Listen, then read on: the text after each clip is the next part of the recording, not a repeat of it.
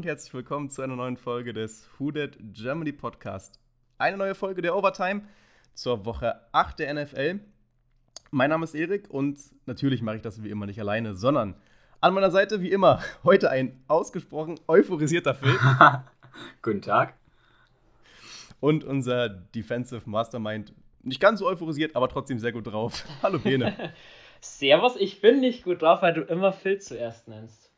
Ich fühle mich oh. echt diskriminiert, muss ich echt sagen. Das ist ja so nicht wahr. In der ersten Folge, da in der Testaufnahme, da warst du zuerst und ich dachte mir, weil, äh, weil ich Phil öfter mal das Wort wegnehme in den Folgen, darf er wenigstens im Intro zuerst dran. äh, ich, anderes Thema für mich. Lass mich lieber hier. Ich, genau, ich, ich würde, absolut. Ich, ich würde sagen, das schreit auch mal nach einer Sonderfolge. äh, Spaß beiseite. Ähm, wir haben eine ganze Menge zu besprechen. Wie immer natürlich äh, zuerst ein paar NFL-Matchups. Da der kleine Hinweis: Wir sind auf Instagram besonders aktiv in den Wochen und hatten jetzt vor der Folge mal gefragt, welche Spiele wir denn besprechen sollen. Da kam auch äh, die eine oder andere Antwort. Kurzer Hinweis an den Kollegen, der die Sonderfolge gefordert hat, dass wir neuen Verträge besprechen, dass wir das Salary Cap besprechen. Da wird es nach der Regular Season bzw. nach den Playoffs eine Sonderfolge geben. Gab es da noch einen anderen Kollegen außer mir? Da gab es tatsächlich noch einen anderen Kollegen, ja, ja. Ah. Und ja, also der Hinweis, wenn ihr euch mit einbringen wollt, äh, guckt gerne bei Instagram vorbei. Natürlich haben wir auch Twitter, da ist noch nicht ganz so aktiv. Instagram ist da schon unser Hauptkanal. Und auch Twitch, da ist auch demnächst was geplant, aber da wird das auch noch angekündigt, wenn es soweit ist. Kommen wir zum ersten Spiel, auch ein Community-Wunsch. Ähm, der AFC North Showdown Steelers at Ravens. Das Spiel gewinnen die Steelers am Ende 28 zu 24. Vor dem Spiel 6-0 gegen die Ravens 5-1. Es war ein Spiel der Defenses und äh, wenn sich jemand mit Defenses auskennt, dann unser Bene. Sag mal was zu dem Spiel. Ja, also ich muss wieder mich zusammenreißen, das im Rahmen zu lassen.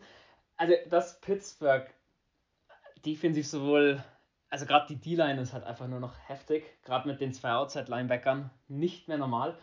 Die Inside-Linebacker haben auch gut geliefert, gerade die Pick 6, erster Pass von, ähm, von Lamar Jackson, Wahnsinn.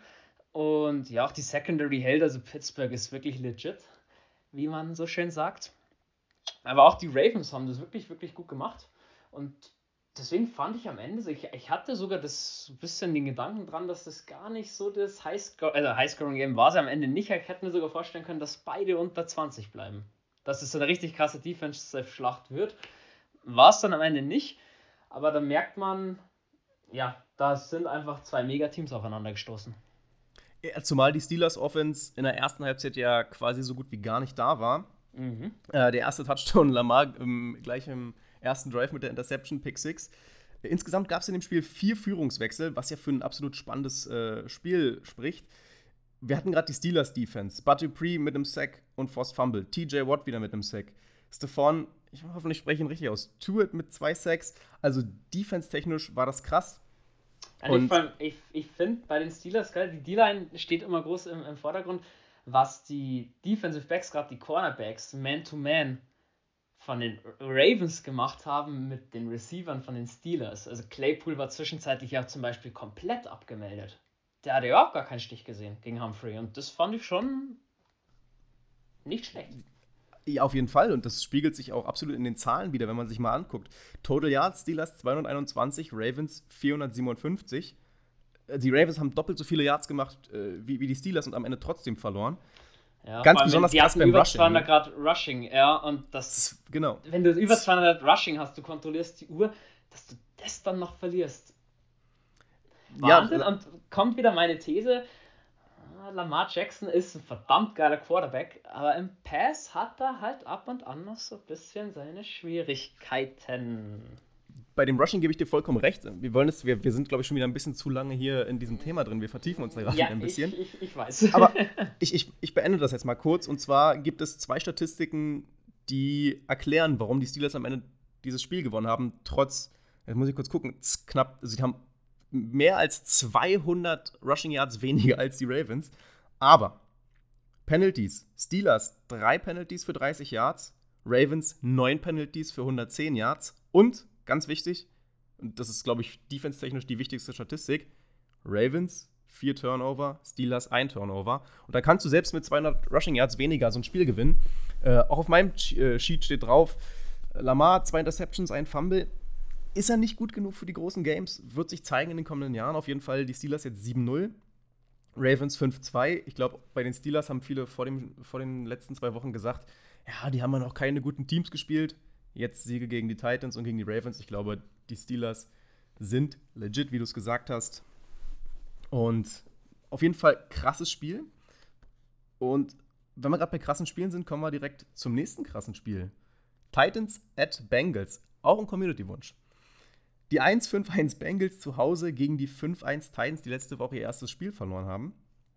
Die Titans sehr schlecht reingekommen, ähm, direkt in den ersten zwei Drives eine Interception und ein verschossenes Field Goal. Äh, besonders für mich ärgerlich, weil ich Goskowski als Kicker hatte im Fantasy, aber anderes Thema. äh, die Bengals zur Halbzeit mit einer 17 zu 7 Führung durch zwei Touchdown-Runs von Bernard und äh, Perrine. Perrine? Perrine? Mhm. Ich und Namen, schwierig. Und in Halbzeit 2 dann nur Punts irgendwie. Ähm, dann wechselseitige Touchdowns Bengals Titans. Aber irgendwie sah das nie so aus, als ob die Titans da richtig rankommen. Henry hat mal wieder ein gutes Spiel gemacht. Äh, 112 Yards, 6,2 Average ähm, am Boden, ein Touchdown. Aber am Ende ist es doch eigentlich dann Borrow, der dieses Spiel gewonnen hat. 249 Yards, zwei Touchdowns. Phil, Borrow ist eine absolute Maschine, oder? Der kann richtig was Gutes tun für diese Franchise. Definitiv. Also Burrow zeichnet sich besonders dadurch aus, dass er einfach besonders konstant ist. Also er hat jetzt, er hat jetzt schon seinem Rookie-Jahr diese Konstante, die manche NFL-Quarterbacks erst sehr, sehr spät in ihrer Karriere, wenn sie sie überhaupt bekommen, bekommen. Er spielt konstant, er spielt fehlerfrei, er bewegt sich gut in der Pocket, er ist sehr genau. Das waren alle schon Attribute, die man kannte, als die, als die Bengals ihn gedraftet haben an Nummer 1. Aber bei solchen Sachen ist immer die Frage, wie gut übersetzt ein Quarterback vom College in die NFL. Und Burrow hat man sich ausgerechnet, dass der relativ gut sein wird, auch in der NFL, und dass er das gut schaffen wird, die Transformation. Aber er erledigt seinen Job in der NFL bombastisch und hat diese Transformation bis jetzt mehr als gut gemeistert. Und ich bin gespannt, wenn die Bengals die Pieces um ihn herum aufbauen können, dann werden die Bengals ein sehr, sehr, unbeliebt, ein sehr, sehr unbequemes Team, Team in den nächsten Jahren für die Division. Sehe ich ganz genauso. Und die spielen ja auch nochmal gegen quasi alle, die da wichtig sind, gegen die Steelers, gegen die Ravens und können da auch, glaube ich, nochmal ein Stolperstein sein für äh, die, die Playoff-Teams. Äh, exemplarisch ja. für, diesen, für dieses krasse Spiel von Borrow war dieser eine krasse Catch von Higgins, wo Borrow irgendwie nach rechts rausscrambled, den Ball irgendwie, ich dachte erst, er wirft den Ball weg und auf einmal pflückt Higgins den runter, also die Connection von Borrow und Higgins.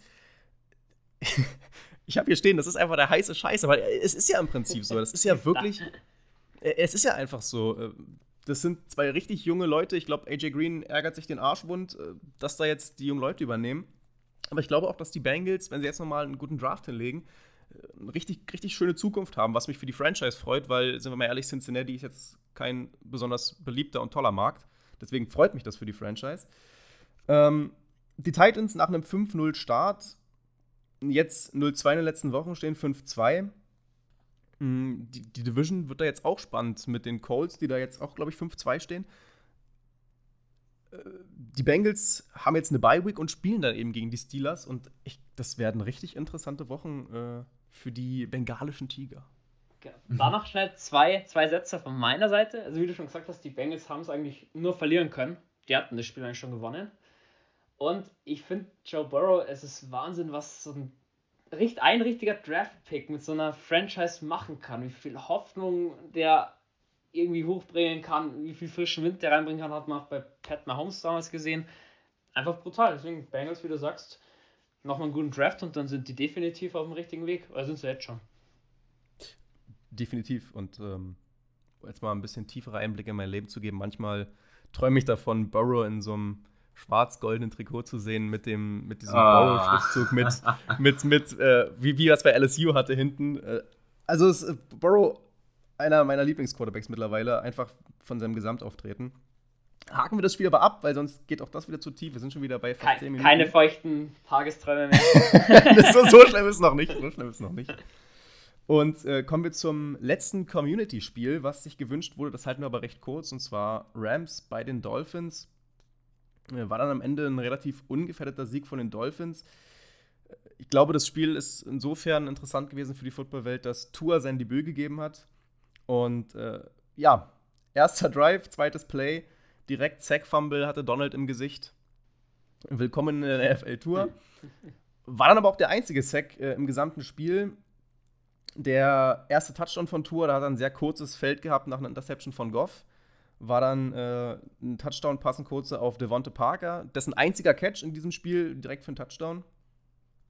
Mm, das war der, der Ausgleich zum 7-7.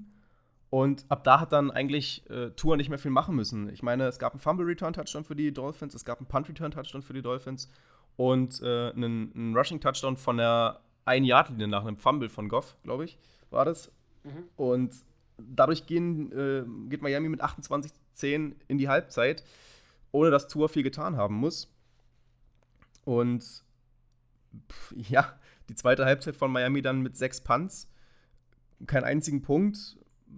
Gut, brauchst du am Ende auch nicht. Ich habe mir hier aufgeschrieben, äh, Matt Hack, der Panther von den Dolphins, hatte neun Punts und damit fast genauso viele Completions wie Tour im ganzen Spiel. Das sagt auch, glaube ich, einiges über dieses Spiel aus. oh Gott. Na, also ist ja so, neun Punts, äh, fünf davon innerhalb der 20 untergebracht, also ein gutes Spiel gemacht, auch wenn die Punts allesamt ein bisschen kurz waren. Und abschließend ist zu sagen, Tour war nicht der Grund, warum sie dieses Spiel gewonnen haben. Trotzdem freut es mich, dass er in seinem Debüt dieses Spiel gewinnt. Äh, zwölf Pässe hat er angebracht von 22 für 93 Yards, ein Touchdown. Meine Güte, sein erstes Spiel hat er gewonnen. Freut mich für ihn. Und ja, ansonsten recht, recht äh, langweiliges Spiel in der zweiten Halbzeit, weil halt nicht mehr viel passiert ist, weil das Spiel quasi nach der ersten Hälfte entschieden war. Amen. Weiter geht's. ja, sehr schön. So, dann kommen wir zu unseren äh, Divisional-Gegnern. Das halten wir aber auch sehr kurz. Ähm, Thursday Night war schon das Spiel Falcons at Panthers. Die Falcons schaffen es mal, eine Fourth-Quarter-Führung ins Ziel zu bringen, gewinnen das Spiel 25 zu 17. Auch da zweite Halbzeit hat sich auch wirklich gezogen, war sehr fad. Insgesamt zwölf Punkte von beiden Teams in der zweiten Halbzeit. Hm, eine Statistik dazu: Die Falcons waren sechsmal in der Red Zone und haben da nur zweimal was Schönes draus gemacht. Hm, beim einzigen Touchdown in der zweiten Halbzeit äh, verschießt die Young Ho auch noch den PAT. Also, es war wirklich sehr zäh. Äh, Wer es gesehen hat, mein Beileid. Mhm die Panthers zweimal Turnover und Downs, eine Interception, eine, eine Minute vier vor Schluss. Also es war wirklich zähe Kost. Die Panthers jetzt 3-5, die Falcons 2-6. Ich glaube, wir sind uns einig, dass die Falcons nicht 2-6 stehen dürften. Aber immerhin haben sie es mal geschafft, dieses Spiel jetzt zu gewinnen. Haben damit den Fluch abgegeben. Ja, den neuen Fluch haben jetzt die Chargers, die 31-30 gegen die Broncos verloren haben und in den letzten vier Spielen immer eine 16-Punkte-Führung hergegeben haben. So viel mal darüber, dass sich alle über die Falcons lustig machen. Ich glaube, man sollte mal zu den Chargers gucken. Ich glaube, ihr habt auch nichts mehr großartig zu sagen zu dem Spiel, oder? Weil es war ich, wirklich nicht.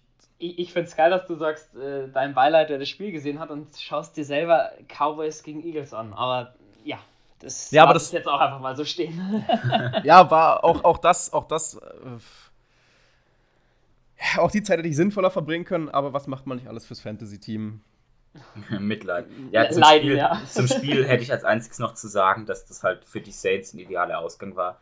Die Panthers rücken mit ja, einem 3-5 halt fast ins, ins, ins Playoff aus. Also die müssen jetzt sich eigentlich keine Gedanken mehr um Playoffs machen, sondern bei denen geht es um andere Sachen. Was es für die Saints einfacher macht, weil es ist nur noch heißt Saints Bucks. Genau, aber da kommen wir auch später nochmal zu. Was heißt später? Da kommen wir jetzt zu, nämlich zu den Bucks, die letzte Nacht äh, 25-23 gegen die Giants gewonnen haben, bei den Giants. Es war lang ein enges Spiel. Die Giants 14 zu 6 geführt zur Halbzeit. Da dachte ich schon so, naja, ich, ich traue dem Ganzen irgendwie nicht so. Und dann startet die zweite Halbzeit und Daniel Jones wirft eine Interception. Ich dachte mir so, okay, here we go again. Beim Stand von äh, 15 zu 17, beim Rückstand äh, der Giants, schmeißt Johnson seine zweite Interception. Und die war einfach absolut dumm. Und ich dachte mir so, Mann, wenn du diese zwei dummen Entscheidungen, die beiden Interceptions nicht triffst, dann wird das hier ein richtig, richtig spannendes, richtig spannendes Spiel und direkt im Gegenzug nach dieser Interception der Touchdown der Bucks. Mm, jetzt ist mein Bildschirm hier gerade ausgegangen, auch sehr hübsch. Alle meine Statistiken weg. So, jetzt sind sie wieder da. Ähm, dann haben sie aber tatsächlich nochmal die Chance, kurz vor Schluss das Spiel auszugleichen. Und da war Jones dann nämlich sehr krass. Also der Touchdown-Pass zu Golden Tate, den hätten so, glaube ich, nicht viele gemacht in der NFL. Das war ein wirklich schöner äh, Touchdown. Und äh, ja, die Two-Point-Conversion vergeigen sie dann. Da gab es dann die Diskussion, war es eine Pass-Interference, war es keine Pass-Interference.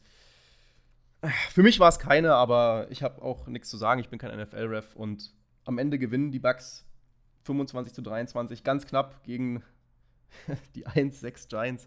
Schade, das wäre gut gewesen für uns. War es am Ende nicht. Bucks jetzt 6-2, bleiben Division Leader. Sie haben uns aber gezeigt, die Bucks sie sind.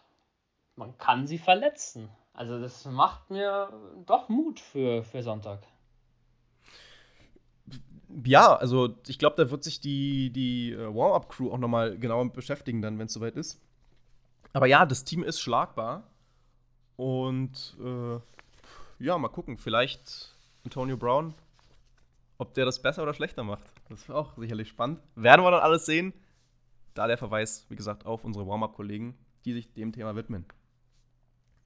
Jetzt haben wir den NFL-Spieltag abseits der Saints soweit durch und kommen jetzt genau zu unserem Team, nämlich zu den Saints, die bei den Bears gewonnen haben. 26 zu 23 in der Overtime.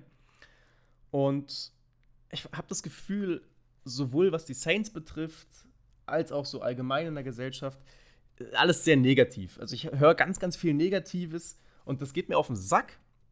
Und deswegen dachte ich mir, leite ich mal sehr, sehr positiv in dieses Spiel ein.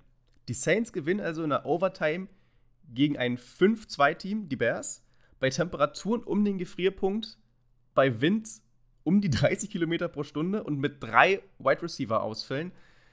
Das klingt ja erstmal so, als ob da richtig was drinsteckt in dem Team. Das klingt ja erstmal alles richtig gut. Bei den Witterungsbedingungen, bei den Ausfällen, dieses Spiel zu gewinnen.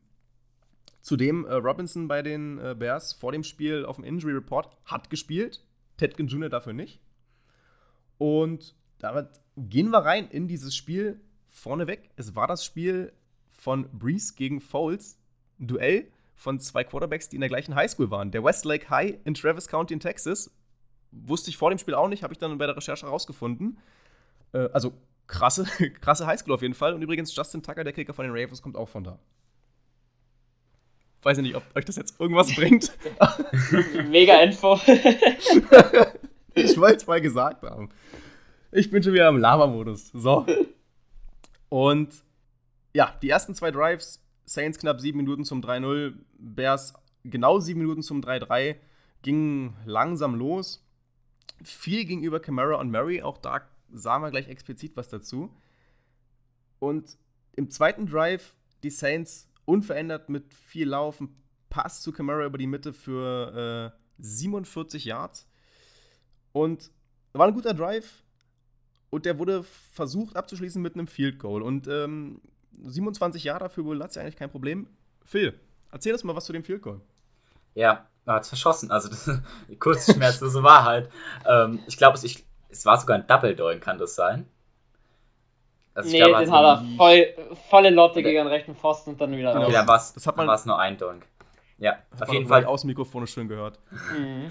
Zum Field Goal an sich, beziehungsweise ich, warum, warum Will Lutz trotzdem mein Player of the, of the Week oder of the Matches, ist deshalb, in Woche 1 letztes Jahr gegen die Texans hat er auch ein Field Goal verschossen, im, in der Mitte des Spiels unbedeutend. Und dann wurde es relevant. Die Texans haben einen Touchdown gemacht, kurz vor Ende. Breeze rennt das Feld runter mit, ich glaube, 30 Sekunden waren auf der Uhr. Die rennen gerade so das Feld runter auf die 44-Yard-Linie, also plus 7, ich glaube, es war ein 51-Yard-Field-Goal von ihm, kurz vor Ende des Spiels mit 0,1 Sekunden auf der Uhr noch. Und dann trifft er das Ding. Und dasselbe hier in dieser Woche gegen die Bears. Also, wenn Will Nut, jetzt muss ich selber schon Nuts nennen, wenn Will Nuts, wenn er mal ein, ein Field Goal verschießt und ein Extra Point, was sehr, sehr, sehr, sehr selten passiert, dann kann man sich aber sicher sein, dass er in dem Spiel keins mehr verschießt. Also er hat eine sehr, sehr hohe Baseline, ist sehr, sehr konstant, was wichtig ist und ist so ein bisschen unser Mr. Reliable. Also wir können den aufs Feld schicken und uns sicher sein, dass in 98% der Fälle er seinen Job macht. Da gehe ich, geh ich voll mit und was man zu seiner Verteidigung zusätzlich noch sagen muss, wenn ich das Play richtig in Erinnerung habe, ähm, man achtet ja darauf, dass der, der Holder diese Laces, was ich weiß gar nicht, das sind die Nähte, heißt das auf Deutsch, ne? Äh, ja. die, die, Nähte, dass er die wegdreht, sodass der Kicker nur die schön flache Lederseite trifft. Und in dem Fall waren die Laces halt zum Kicker hinten gezeigt, sodass das auch nochmal mit reinspielt. Und bei dem Wind, bei den Witterungsbedingungen mit dem schlechten Hold, ja gut, das passiert dem besten Kicker mal. Und da bin ich voll bei dir. Sonst ist Latz absolut verlässlich. Hat nicht umsonst den äh, Namen Big Nuts Latz. Und wir müssen aufhören. Ich sag die ganze Zeit Nüsse, wenn ich den jetzt anreden will hier. Wir müssen das, wir müssen das dringend ändern. Also, solange alle wissen, wer gemeint ist, ist es ja völlig okay. ähm, ja, auf jeden Fall verschießen wir das Field Goal, steht weiter 3-3. Und äh, ja, dann kriegen die Bears wieder den Ball, logisch. Und äh, die Defense sah bis dahin für mich persönlich äh, ganz gut aus im ersten Drive. Äh, CJ Garner Johnson hatte einen Tackle for Loss. Ähm, es gab so einen so Combined Sack Rankins Davenport, die sich da den Sack geteilt haben. Und sah bis dahin im ersten Drive wirklich gut aus. Und nach diesen drei langen Drives zu Beginn ja, gab es einen etwas kürzeren Bears Drive. Und warum der so kurz war, ist ein Big Play, das uns Bene mal beleuchten darf. Genau, also wir hatten mal wieder eine Bombe, also sprich einen langen Pass, den wir nicht verteidigen konnten. Was ist das schiefgelaufen? Also es war Bears 2 und 5, noch ziemlich weit eigentlich in der eigenen Hälfte von den Bears. Ähm, Verteidigung stand in der Cover 1, in der Man Coverage mit einem Linebacker Blitz ähm, war dann eigentlich folgendes. Der Ex-Receiver von den Bears hängt Lattimore ab, indem er eine Drag Route läuft, also von außen nach innen. Er war jetzt für mich ein bisschen schwer zu erkennen, ob es ein Slant oder eine Drag Route war. Ihr könnt es euch ungefähr vorstellen.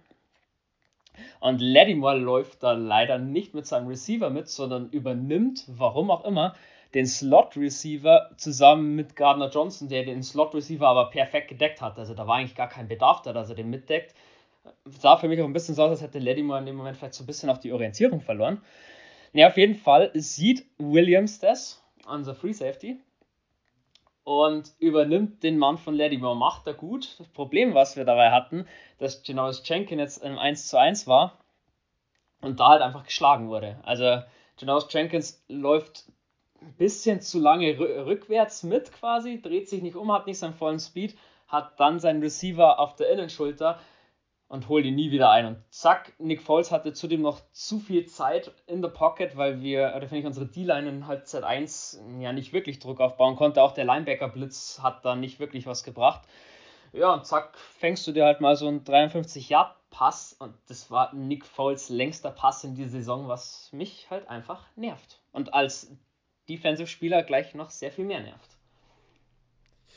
Ja, ist, man hat immer so das Gefühl, dass äh, man quasi dem gegnerischen Quarterback einmal pro Spiel immer die Chance gibt, sein persönlichen, persönliches Season High, was äh, den Pass angeht, mal einmal zu knacken. Genau, ja, halt, das ist ein bisschen halt provokant gesagt, aber was. Diese halt Fehler, so. die da passieren, die passieren meistens in dem Dreieck Williams, Gardner Johnson, Lattimore. Und das verstehe ich nicht, weil die drei haben letztes Jahr schon zusammengespielt. Die müssten wissen, wie tickt wer. Und da ist es dann auch völlig scheißegal, was Dennis Allen für, für, für einen Playcall raushaut, mehr oder minder die drei müssen eigentlich wissen, wer was macht. Und für mich, ja, ich, ich, ich würde schon wieder sagen, die meiste Schuld hat Lattimore, weil der seinen Receiver aus den Augen verloren hat oder warum auch immer. Wenn der mitläuft, passiert nicht viel und Williams kann Jenkins helfen, der halt seinen Receiver verloren hatte. Ja, so am Ende verlieren beide Cornerbacks ihre Receiver und ja, so fängst du halt dann so eine Bombe. So ist es. Und, und dann in der Folge dieser Bombe dann direkt noch der Touchdown von, von Robinson, der rechtzeitig fit geworden ist, zur 10-3-Führung. Gut, in der Nachbetrachtung kann man sagen, Lattimore hatte später im Spiel nochmal die Chance, einen Fehler gut zu machen, aber da kommen wir dann zum anderen Zeitpunkt zu. Mhm. Ähm, nach, diesem, nach diesem Touchdown dann ähm, drei aufeinanderfolgende Three and Outs von den Saints, dann die Bears und dann wieder die Saints. Und das war auch so ein bisschen die Phase des Spiels, in der man gemerkt hat, dass da einfach drei Receiver fehlen. Darunter Michael Thomas, der jetzt schon seit Wochen fehlt. Für, Breeze aber wird es wichtig, dass der endlich mal wieder zurückkommt. Und Phil, sag uns mal, wie ist denn das, die Psyche eines Quarterbacks, wenn drei wichtige Receiver fehlen und man quasi eigentlich nur den, den Running Back anwerfen kann? Das geht auf die Psyche, oder? Das, das ist schon ein bisschen anstrengend. Ähm, also zuallererst einmal würde ich gerne anfangen zu erklären, warum das vielleicht so ein Problem ist, weil ich meine, Bälle fangen kann ja ziemlich jeder so. Warum das so ein Problem ist, dass die, äh, dass die drei äh, Top-Receiver fehlen. Die Offense der Saints ist eine West Coast Offense, das bedeutet, sie basiert sehr viel auf Timing. Also der Dropback eines Quarterbacks ist genau synchron zu den Routen, zu den Routen, die die Receiver laufen. Bedeutet, wenn jetzt ein Receiver reinkommt, der mit Drew Brees noch keine Connection hat und die sich nicht genau abgestimmt sind und der auch nicht so Elite ist in, seiner, in seinem Timing, dann führt es zu Miscommunication und zu, zu schlechtem Timing. Das bedeutet, dass Drew Brees dann schon den Ball werfen will, während der schon entweder fertig ist mit seiner Route oder noch gar nicht im Cut ist oder noch gar nicht in seiner Route offen ist. Das ist ein Problem. Das macht es ungemein schwierig, mit nicht so guten oder mit, mit Practice Squad Receivern zu spielen oder mit Receivern, mit denen man nicht viel Zeit zusammen verbracht hat. Dann gegen auch noch so eine Bears Defense. Was das mit der Psyche des Quarterbacks macht, das ist, es ist natürlich anstrengend und es sorgt dafür, dass das Spiel einerseits natürlich offensichtlich wird, weil dann die Keyplayer reinkommen, also Jared Cook und Cam Camara und Latavius Murray kommen dann rein. Die werden dann von, den, von der Bears Defense mit besonderer Aufmerksamkeit behandelt. Und das macht es für den Quarterback anstrengend. Andererseits, Drew Brees ist mental ein absolutes Biest. Das haben wir, glaube ich, jetzt jede Folge immer geklärt, dass Drew Brees einfach irrsinnig stark ist mental und seine Psyche. Aber trotzdem, er probiert halt dann den Receivern einfache Bälle zu schmeißen. Und Michael Thomas schmeißt auch mal eine Backshoulder-Fade. Das geht halt bei so anderen Receivern, die jetzt noch nicht so lange in der Liga sind und nicht diese Erfahrung haben, die er hat, geht es einfach nicht. Die fangen diese Bälle einfach nicht. Und das ist dann einerseits nervig, andererseits steht man dann auch vor seinem Team und denkt sich, ja, wo schmeiße ich jetzt den Ball hin, weil wer wird denn jetzt offen sein? Jetzt will ich Erik gar nicht groß sein Redeteil wegnehmen, aber da so ein bisschen, bisschen einhaken möchte ich da jetzt. Na, ähm, mach ruhig, mach also, ruhig. Hau raus. Genau. Okay. Juwan Johnson hatte zwar nur einen Rack für fünf oder sechs Yards, dem muss ich sagen, Hut ab. Für den ersten NFL-Rack hat er den echt geil gefangen, weil der war nicht leicht zu kontrollieren. Falls ihr euch, falls ihr die Szene im Kopf habt. Wenn nicht, ist auch nicht so wichtig. äh, dann ist mir im, im, Spiel dann stark aufgefallen, wir hatten einmal, ich glaube, 4 und 6, ziemlich weit schon, aber auch in, in der Bears-Hälfte. Den hat Deontay Harris dann gefangen. Das war ein Rack für 11 Yards und dann wurde eingeblendet, dass das, im, das war im dritten Quarter schon, der längste Pass auf den Receiver war. 11 Yards, wo ich halt einfach sage, krass, wie sehr Sanders, Thomas, Callaway auch fehlen. Und wo ich dann auch später ein bisschen dazu komme, hey, wir haben eine Allzweckwaffe mit Taysom Hill, der kann auch Receiver spielen. Der hat mir ein bisschen gefehlt. Und weil Phil vorhin angesprochen hat, es waren dann recht viele Plays über Camara. Mary hatte viele, viele Plays in den, in den Zeitpunkt, wo eben nicht ganz so viel ging. Ich habe es irgendwann nicht mehr verstanden. Erster und zehn, es kommt ein Inside Run von Mary. Jeder hat es gewusst. Wir haben ein, maximal zwei Yards rausgeholt. Zack, wenn man merkt, meiner Meinung nach, so, das beim dritten, vierten Mal, hey, die wissen, was jetzt kommt, das funktioniert nicht, ja, dann wirf doch mal einen kurzen Pass auf den Tight End. Jared Cook fängt einen nach 5, 6 Yards, dann hast du nur noch 2 und 4 oder so. Und die 2 und 4 kannst du mit Camara dann durchaus auch mal laufen. Das so. ist mir ein bisschen abgegangen und hatte ich so ein bisschen, ja, dieses Zurückfallen in alte Muster, dass das Playcalling halt nicht sonderlich überraschend war, ein bisschen, ja, einseitig ja. Erik, kannst du gerade zurück... Das fand ich ein bisschen kritisch. Ja? Der, der, der, darf jetzt, der darf jetzt loslegen. Ich bin, nein, nein, nein, stopp, stopp, stopp, stopp, stopp, stopp. Ich wollte gerade sagen, Erik, kannst dich zurücklehnen. Jetzt, jetzt gehe ich drauf ein. Wir, wir, wir, übernehmen jetzt hier die ja, Moderation. Genau. Ja, zu, ja, dem, mach, zu dem Insight. Ich, ich, hätte das Ganze, ich hätte das Ganze in einer einzigen Formulierung zusammengefasst, äh, mit so ein bisschen provokanter Folgentitel. Uns fehlen einfach Michael Thomas Lance. So. Oh, so. Okay, also das, darauf, darauf gehe ich jetzt nicht komplett ein, weil die These ist relativer Quatsch, aber ich glaube, das wissen wir alle. zu dem Inside, zu dem Inside Zone Run. Zu der Inside Zone Kritik. Also, klar ist es so, man braucht dieses Inside Zone Run halt einfach, um Play Action aufzubauen, um danach Pässe aufzubauen. Da ist halt die Frage, was, was, was ist sinnvoller? Ein Pass beim ersten Down und dann lieber noch einen zweiten Pass oder ein, das, den Run etablieren? Das ist immer so, so eine Grad, äh, Gradwandlung. Aber meiner Meinung nach, was, was ich denke, was ausschlaggebend war, waren zwei Faktoren. Erstens, man wollte so wenig passen wie möglich im, Ursprungsplan des Spiels. Das ist zumindest meine These und auch die These nach dem, nach dem Spielverlauf, zumindest in der ersten Halbzeit. Einfach weil es unsere drei Receiver fehlen und da probiert man einfach das Spiel in die guten Running Backs zu legen, die wir haben. Punkt 2, die Bears Run Defense war bei weitem nicht so gut wie die Bears Pass Defense bevor dem Abend. Also die war statistisch gesehen wesentlich schlechter Und dann macht es natürlich auch Sinn, wenn man dann probiert zu rennen. Dass es im Arm nicht geklappt hat, ist was anderes, aber ich denke, dass es vom Gameplan, vom Playcalling her gut vorbereitet war. Ja, ich, ich, ja, also, was, wovon man auch schon, wovon man halt, Sean Payton auch Kredit geben mhm. muss, ist, dass er den Plan immerhin in der zweiten Halbzeit dann umgestellt hat, rechtzeitig und uns so meiner Meinung nach auch aus der Niederlage rausgeholt hat. Ja, aber ich sag halt immer noch, du hast, guck, du kannst Hill als Titan aufstellen, der fängt der Favelle. Troutman ist, glaube ich, auch kein Fliegenfänger, gib halt den mal ein paar Snaps. Du hast Drew Brees als Quarterback, der gerade Kurzpassspiel beherrscht wie kein anderer. Wenn du wirklich merkst, oh, die Bears Run-Defense ist jetzt doch besser, als das erwartet war, finde ich, musst du viel schneller umstellen können. Auch wenn wir wirklich eine geile O-Line haben, die einen geilen Block immer wieder setzt und die auch immer, finde ich, unterm Radar läuft, wozu ich dann auch später noch komme. Ja, ich finde halt einfach, wenn es nicht so läuft, da dauert es bei uns zu lange, bis wir das merken und dann dementsprechend unser Play-Call anpasst, wo ich dann gleich die Frage an euch habe. Wer callt jetzt unsere Offense? Unsere Offensive Coordinator oder macht Sean Payton? Sean Payton. Wen pisst man nachher an? Weil in der Defense weißt du, dass Dennis Allen angepisst werden ja, muss, wenn irgendwas in die Hose geht. Sean Payton. Sean Payton calls, okay. Ich finde, den, den, den Stiefel muss er sich in meinen Augen im Bärspiel halt dann wieder zumindest anziehen, dass er etwas zu spät geswitcht hat oder von seinem Gameplan dann abgewichen ist. Ja, die Kritik an Sean Payton hatten wir in den letzten Wochen öfter, auch gerade auch von dir, Bene. Nee. Ja, also ich, ich meine, am Ende hat es ja funktioniert.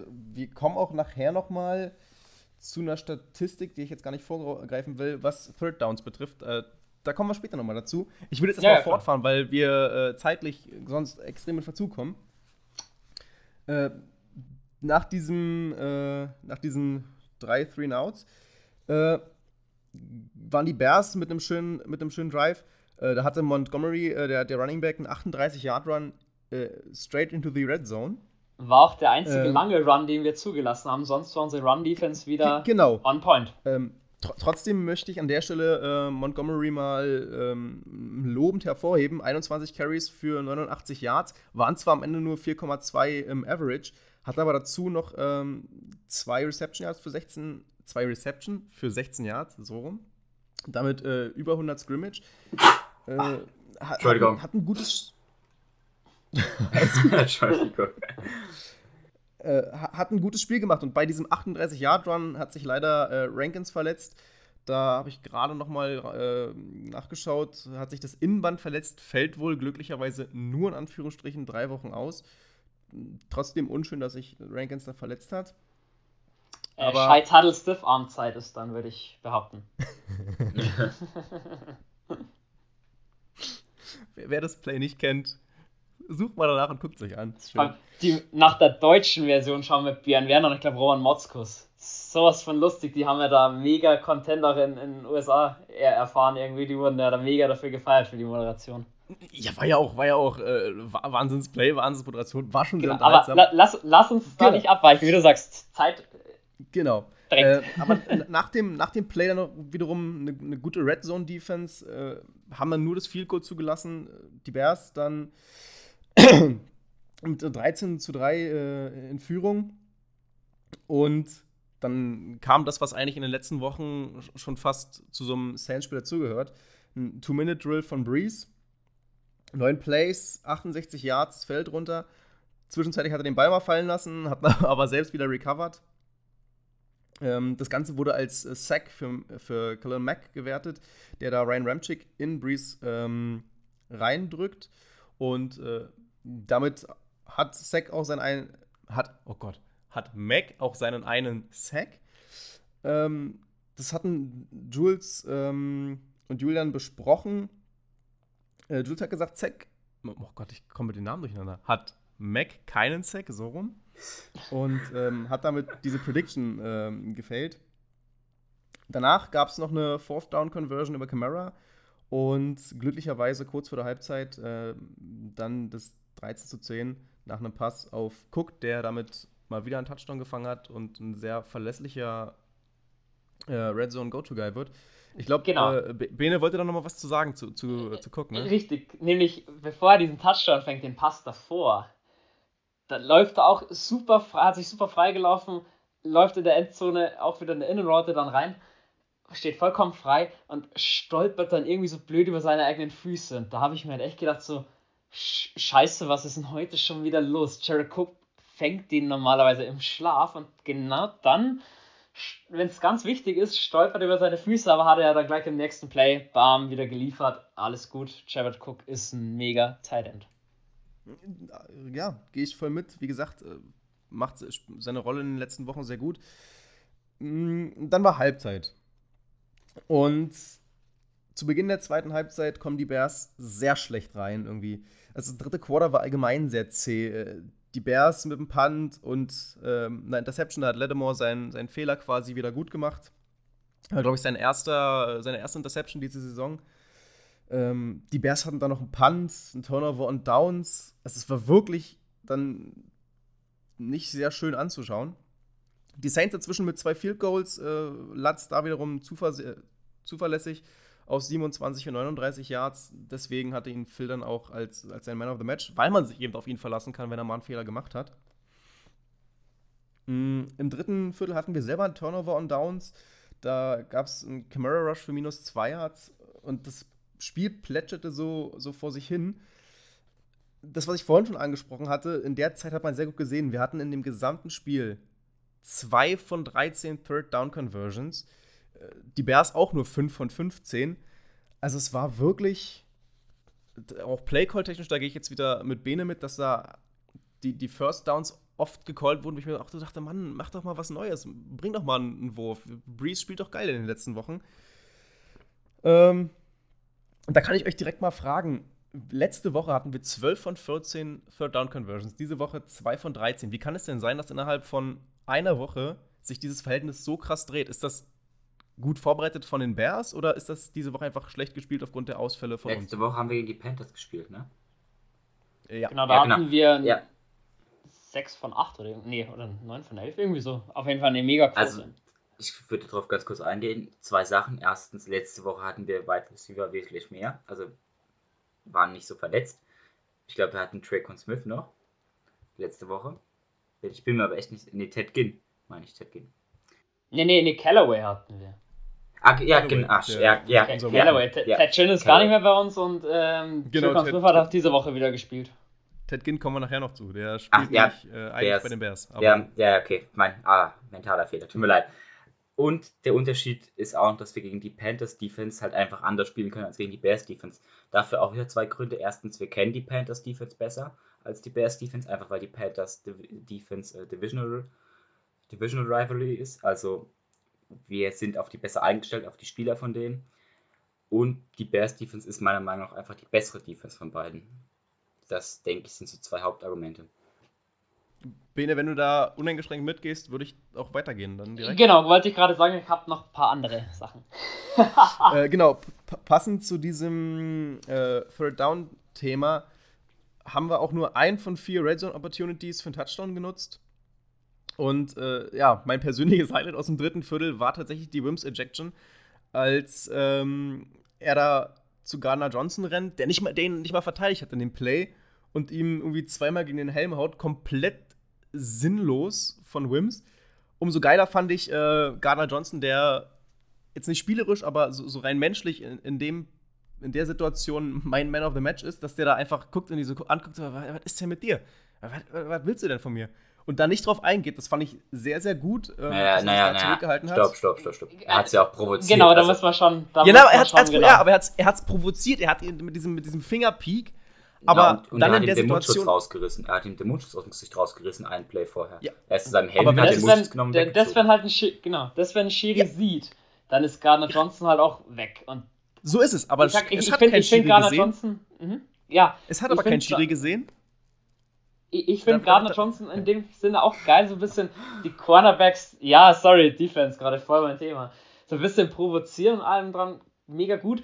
Das, wenn aber nach hinten mal losgeht, Leute, ist scheiße. Was ich noch dann anmerken will, wie Janoris Jenkins dann dazwischen geht und sich für Gardner Johnson, der Gott sei Dank da rückgeblieben ist, also es wäre auch ejected geworden, wenn der zurückgeschlagen hätte, finde ich gut, weil hat man bei den Cowboys gesehen, wo Andy Dalton damals so angegangen wurde, wo er jetzt auch deswegen verletzt ist, da hat sich ja kein Schwanz für Andy Dalton für seinen Quarterback interessiert. Und unser Team mhm. ist da wenigstens, Zusammenhalt ist da. Mehr will ich da dann gar nicht dazu sagen.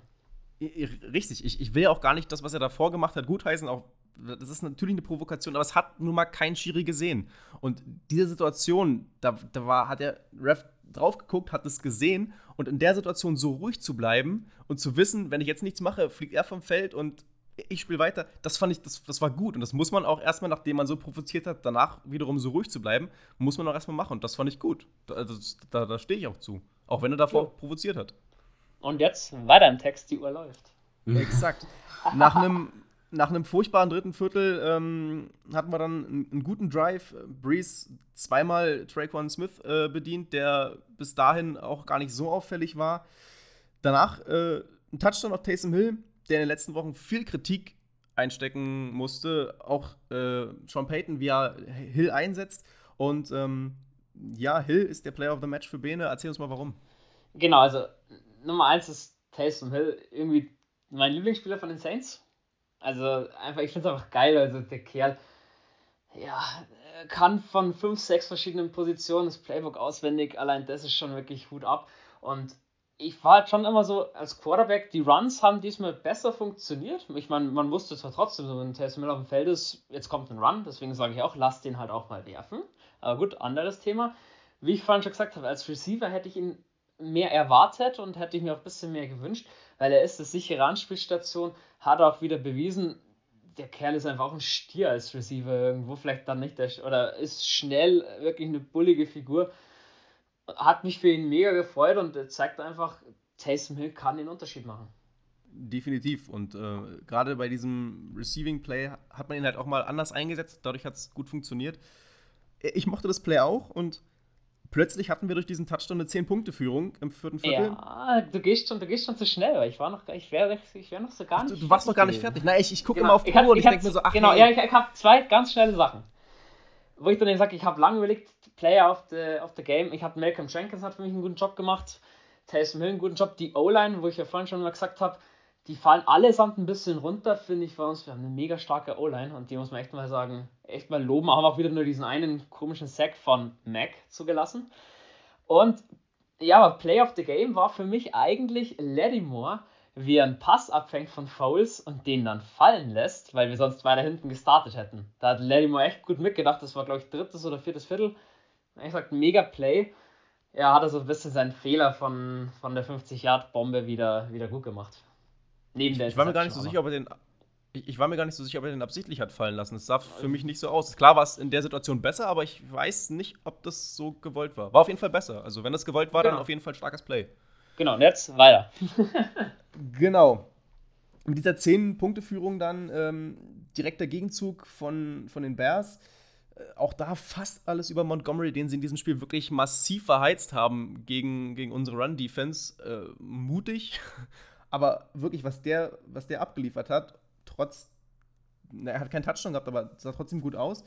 In dem Drive hatte auch Graham seinen einzigen Catch, war sonst der Blass in dem Spiel, hatte zwei Receptions für 13 Yards und damit weit unter dem, was unsere Warm-Up-Crew vorausgesagt hatte, dass er mit, äh, weiß ich gar nicht mehr, wie das war, die, das war mit äh, Ted Ginn, ne? was sie da vorausgesagt hatten. Ja, ja. Der nicht gespielt hat. Äh, ja, weit unter 100 Yards, hatte keinen Touchdown. Liebe Grüße ans Warm-Up-Team. Und äh, dieser Drive von Chicago endete dann in, einer, äh, in einem Touchdown von, von Mooney zum 23 zu 20. Und ich dachte, okay, jetzt können wir die Uhr runterspielen, dann gewinnen wir das. Dann kam aber genau das Gegenteil. Schnelles Free and Out, Punt und die Bears noch 1,51 auf der Uhr. Äh, die haben in diesem Drive zwei Fourth Downs converted. Und 13 Sekunden vor Ende kickt Santos dann das 51-Yard-Field-Goal und sendet das Spiel in die Overtime. Und das, und obwohl Nick Foles in dem letzten Drive, ja, also ich sag, zweite Halbzeit wurde also Dylan wirklich gut. Hat er auch noch einen Sack kassiert von Cam Jordan am Ende. Ja, haben sie gut gemacht, die Bears, den letzten Drive. Ja, und äh, gut, 51 Yard Field Goal bei dem Wetter muss man auch erstmal machen. Ja, genau, Hut ab. Und damit geht es in die Overtime. Und äh, Was, der, Cointoss, der Cointoss, ja, du sprichst es an. Der Cointoss, äh, absolut, absolut fantastisch, äh, wie Malcolm Jenkins das Ding da äh, quasi anbrüllt.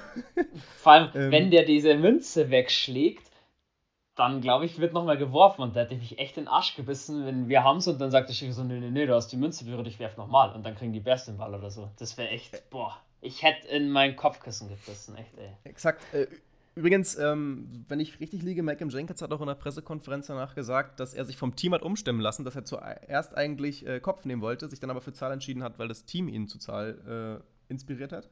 Mhm. Und ja, nach diesem gewonnenen Cointoss kriegen wir den Ball mit dem Drive, wo Camara den Ball fummelt und selbst recovert. Auch da hatten wir in dem Spiel des Öfteren mal Glück. Wir hatten insgesamt drei Fumbles und keinen davon verloren. Ich glaube, wenn das, wenn das andersrum aussieht, also wenn man da ein, zwei von verliert, dann geht das Spiel anders aus. Aber selbst nach diesem recoverten Fumble wieder ein Third Down nicht konverten können und panten in Overtime und äh, da flatterte mein Herz dann doch schon ein bisschen mehr als letzte Woche. Und da hatte dann aber die Defense ähm, ihre Momente. Äh, Onimata hatte einen Sack, ähm, Hendrickson hatte einen Sack und äh, bis auf ein Holding von Garner Johnson sah auch die Secondary in der Overtime richtig gut aus. Haben einen verdammt guten Job gemacht, sodass die Bears nach äh, sechs Versuchen auch selber gepantet haben. Und ja, in der Folge dann Breeze der ein fehlerfreies Spiel gemacht hat, 31 von 41 für 280 Yards, zwei Touchdowns. Ähm, das hatten übrigens die Jungs vom Warm-Up auch vorausgesagt, dass er so ein gutes Spiel machen wird. Ähm, das fällt runter, Hill hatte wieder einen Lauf für First Down, Kimura hatte einen 20-Yard-Run mit so einem Toss, war sein längster Lauf des Abends und den in der Overtime ist mein persönlicher Man of the Match. Ähm, hat wieder über 150 Scrimmage Yards und dann hatten wir noch 1,47 äh, auf der Uhr. Und äh, dann schickt Peyton das Field Goal Team raus beim ersten und zehn, was ich nicht ganz verstanden habe. Ich dachte mir, kontrollieren doch lieber die Uhr, lauf noch zwei, drei Mal, lass die Zeit runterlaufen. Seht ihr das genauso? Nee, aber wenn du punktest, ist, also beid, wir haben beide ja mal gepuntet und wenn du dann punktest, gewinnst ja, du es genau. ja. Und wieso, wenn du, wenn, wenn du weißt, hey, Will Lutz, der war wieder on fire, der ist in, hat keine Probleme in, in der Reichweite des Field Goals zu kicken, mache ich. Weil jetzt ja, stell dir vor, Breeze, also es geht irgendwas in die Hose zu den Interceptions gegen die Lions. Was, ja, was warum, ist. warum dann nicht konventionell einfach zweimal laufen und dann die Uhr runterlaufen lassen? Da kannst du Latz ja immer noch rauslaufen lassen. Ja, aber jetzt dann passiert irgendwas, du fumbles, die recovern. Sehe ich Ey, genauso. Mal, wenn du, wenn genauso du, wenn du Punkte ja. machen kannst, dann machst sie, gerade in der Overtime. Dann ist so. scheißegal, mach die Punkte fertig und das zeigt, Peyton hat Vertrauen in Will Lutz und in unsere Special Teams.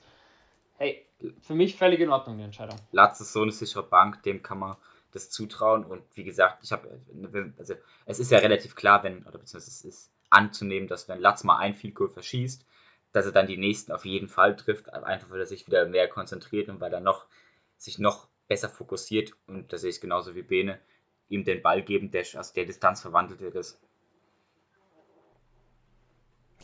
Ja gut, am Ende hat er ihn auch gemacht äh, zum Sieg gibt dem Ganzen ja äh, dann auch, auch recht, auch wenn ich, wie gesagt, hätte die Uhr noch runterlaufen lassen, aber das ist dann eine individuelle Sache wahrscheinlich.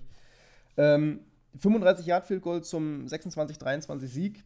Damit äh, stehen wir jetzt 5-2 hinter den Bucks. War ein sehr, sehr wichtiger Sieg, bevor es dann nächste Woche äh, zum Showdown gegen die Bucks geht. Äh, da freue ich mich sogar auf die, auf die Warm-Up-Folge, weil ich glaube, da lässt sich sehr, sehr viel äh, besprechen. Zu den Bears noch abschließende Worte. Die hatten jetzt zwei Niederlage in Folge, stehen jetzt 5-3. Ich glaube, das ist ein realistischeres Bild als dieser 5-1-Start. Spielen in den nächsten Wochen bei den Titans und haben dann drei Divisional-Spiele gegen die Vikings, bei den Packers und gegen die Lions. Und da zeigt sich dann, wie legit die Bears dieses Jahr sind. Ähm ja, ein abschließender Fun-Fact noch. Ich habe mich des Öfteren damals gefragt, wofür dieses äh, GSH auf den Ärmeln der Bears steht. Das steht für George Stanley Harris. Der, der hat mal da gespielt, hat die gecoacht, hat die besessen und nach seinem Tod 1983 haben sie es zur Ehrung von ihm auf die Ärmel gepackt. Hoffentlich konnten wir euch da nochmal was mitgeben.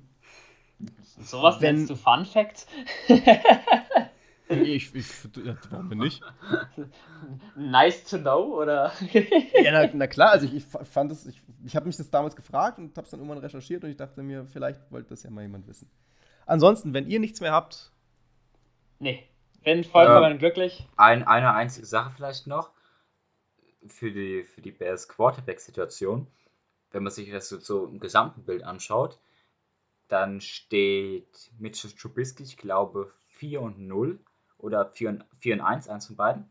Und, na genau, 4 und 1 und Nick Foles steht damit 1 und 2. Also, na? Mitch Nick hat, mehr, Starter Mitch, hat mehr, ja. mehr, Mitch hat mehr Siege in der Saison geholt als Foles. Ja, ich, ich bin so wie, ich habe sowieso nicht verstanden, warum man Trubisky runtergenommen hat, weil er hat das Spiel, nachdem er runtergenommen wurde, nicht besser oder schlechter gespielt als die Wochen davor. Ich habe die Entscheidung nicht verstanden. Ich, ich mag Trubisky, Ja, ich- auch wenn er kritische Spiele hat, aber naja. Ja, du holst Ich bin kein Foles Bears-Experte. extra für 9 Millionen oder was der im Jahr kostet und ihn dann auf die Bank setzen. Aber Nick Foles ist für mich auch ein sehr, sehr guter Backup, wenn der von der Bank kommt. Mega als Starter. Äh, Ich weiß nicht. Ich hätte Also- später dann noch eine ganz kurze Ja. Sache auch, Erik, wenn, wenn die. Zu der Nick Foles-Sache hake ich vielleicht ganz kurz nochmal ein. Ich glaube, dass die Bears einfach nur auf den Moment gewartet haben, auf den einzigen Moment der Schwäche, wo sie ihn rausnehmen können. Ich glaube, das war sowas wie auf Lauerstellung, dass die einen Fehler machen, dass man ihn dann endlich abschießen kann, nachdem das Experiment jetzt so viel schon gekostet hat und so viel schon verbaut hat, in Anführungsstrichen. Ja, also da, da, die Bears werden wissen, warum sie es gemacht haben. Ich verstehe es nicht. Ich verstehe auch nicht, warum man, wenn sie beide gleich spielen, nicht vielleicht mal sich aus der Not und Tugend macht und vielleicht mal beide äh, besonders, so wie damals hier, was das Beine-Play, was er so feiert mit bei den Saints, warum man die beiden nicht, beiden nicht mal eine Chance gibt in bestimmten Situationen, warum man sie nicht beide mit einbindet. Das macht, das würde das Team ja unberechenbar machen. Auf jeden Fall, ja. Ja, gut. Matt, äh, Nagy wird es wissen. Genau, in eigener Sache noch. Letzte Woche kam ja die erste Folge vom Football Quickie zur Trade Deadline. Diese Nacht ist Trade Deadline, deswegen, Leute, da kommt vor dem Warm-up auf jeden Fall auch nochmal eine kleine Folge. Lasst euch überraschen, weil die Saints waren ja auch schon aktiv. voll in, voll in meine Abmoderation reingegrätscht. Nein, perfekt. Äh, das wollte ich auch noch sagen, ja. Äh, wie gesagt, die Kommentare ähm, checkt auf jeden Fall den, den Football-Quickie, der da kommt. Ansonsten guckt auch gerne bei unseren Social-Media-Kanälen vorbei, insbesondere Instagram. Damit wird das Ganze hier interaktiver. Wir können euch mit reinholen. Folgt uns bei Instagram. Ansonsten bleibt mir nichts anderes übrig, außer euch zu danken, dass ihr wieder dabei wart. Ja, immer, immer Die Ehre ist auf unserer Seite. Und dann beenden wir diese Overtime-Folge zur Woche 8 wie immer mit einem gediegenen Hudet.